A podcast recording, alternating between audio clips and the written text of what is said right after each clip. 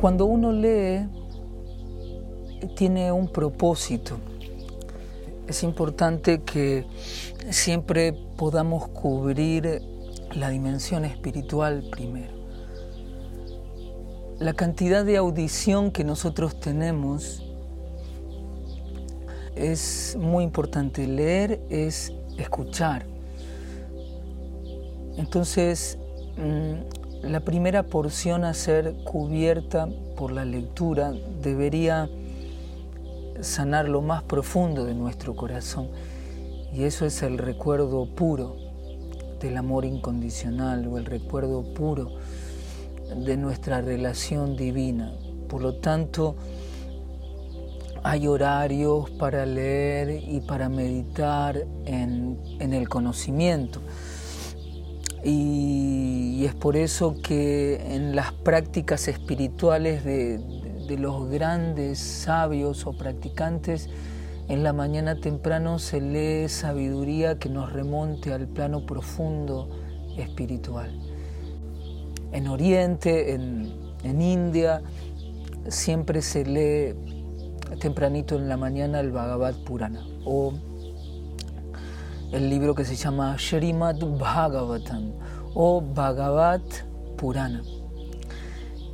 O Purana inmaculado, inmaculado porque deja la mente en un estado diáfano de conciencia y es una literatura muy, muy pura que habla de los lilas eternos del Ser Supremo y también de la posición natural, constitucional, pura y eterna que tiene el alma.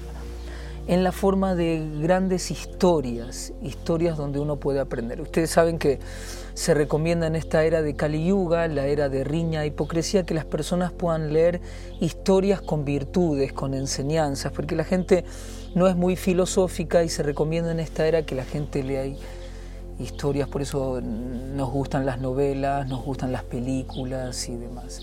Lo importante es que tengan la esencia de la vida que generalmente las historias que leemos no poseen, generalmente son historias románticas o de guerra o de rencor, rencor y, el ego siempre queda muy en trance con, la batalla y, y con los problemas.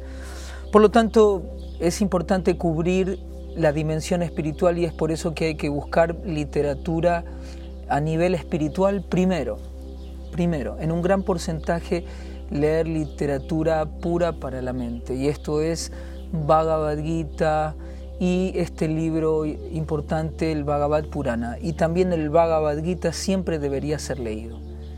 La canción de Bhagavan, el Bhagavad Gita, la canción de Dios que tiene 5.000 años. Ese libro siempre lo pueden estudiar, si hacen preguntas sobre el Bhagavad Gita, yo la puedo ir respondiendo también. Es un libro tan preponderante en el campo espiritual de la conciencia.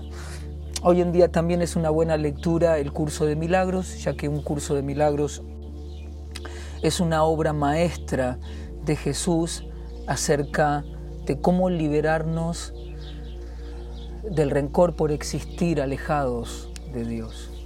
Entonces es una obra maestra del perdón eh, como ninguna otra, pero requiere una, una lectura y una interpretación verdaderamente responsable y no que se justifique en base al curso de milagros las propensiones eh, personales de conciencia, que a veces eso es lo que se ve mucho, por eso es importante leer los libros puros con interpretaciones de gente ejemplar. Siempre en Oriente se deben leer interpretaciones de libros sagrados con personas que sean un ejemplo de vida, no interpretadores que sean simplemente oradores, estudiosos, eruditos, intelectuales, porque no vale la pena. Siempre hay que leer la filosofía de, corazones puros, nobles, que estén dando el ejemplo con su propia vida. Entonces eso es algo natural, buscar las interpretaciones de libros específicas. Por eso hay tantos Bhagavad Gitas, muchos Bhagavad Gitas escritos. Yo recomiendo el de Bhaktivedanta Swami Prabhupada porque da significados muy claros acerca de Bhakti y también estudios del Bhagavad Gita como el de Burishan también, otro comentarista muy muy bueno de un libro que se llama Ríndete a mí, de Burishan, para comprender el, el plano espiritual de conciencia. Y luego uno sabe que puede leer otras cosas, sabe que uno puede leer otras cosas.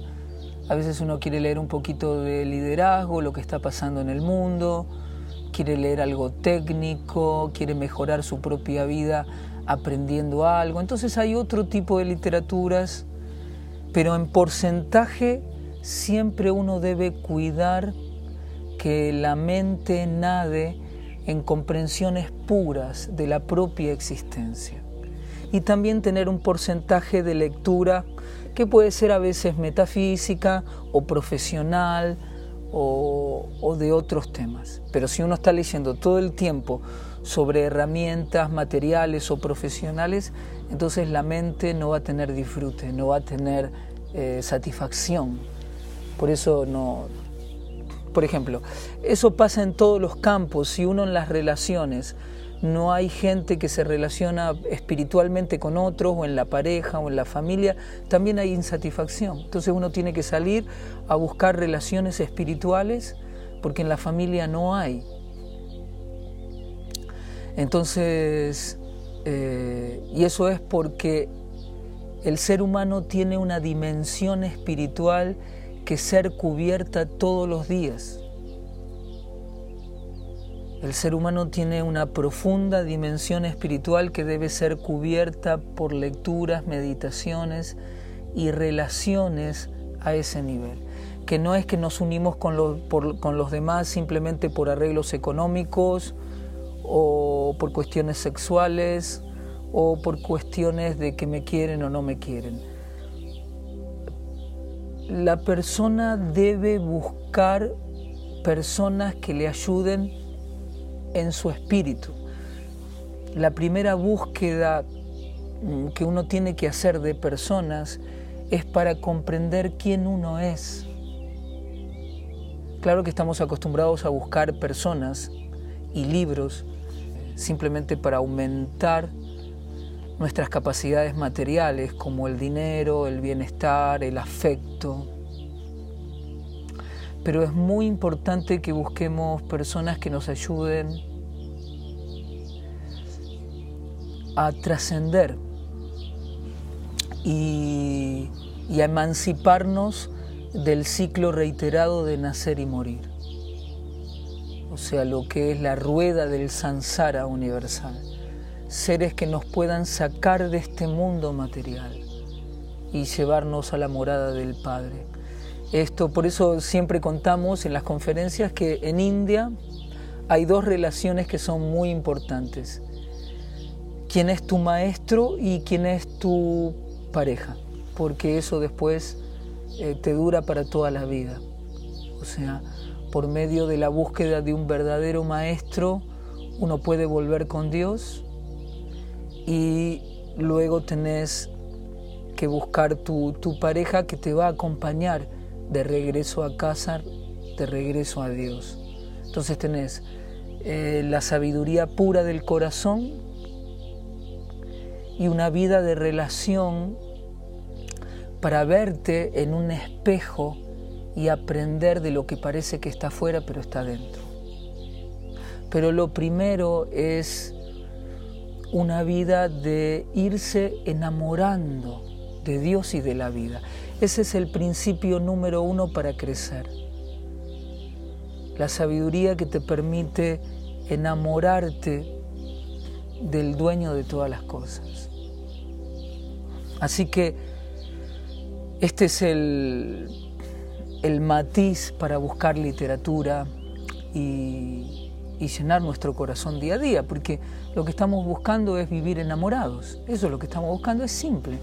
Queremos ser hombres y mujeres enamorados de la vida, no enamorados del cuerpo del galán de turno o de la princesa de turno. No, eso no es amor.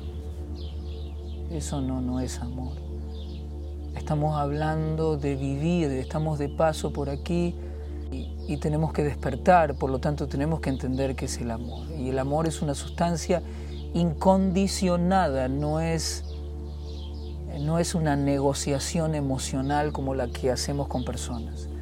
El amor es una sustancia incondicionada que en este mundo es muy parecida a la relación que tiene una madre con su hijo, con sus hijos, con sus hijas. Es muy parecido a la relación que tiene una madre con sus hijos, pero es lo más parecido, después todo lo demás no es muy parecido, sino que es más una negociación. Por lo tanto hay que aprender a amar, realmente a eso hemos venido. Todos decimos te amo, pero es que te deseo. Por lo tanto tenemos que hacer cursos de honestidad y eso es lo que nos limpia el corazón, empezar a hacer cursos de honestidad, ya sea con otras personas o en casa, en la manera de comunicarnos. Es muy importante para entrar en un curso de honestidad la comunicación honesta, practicar esa comunicación profunda.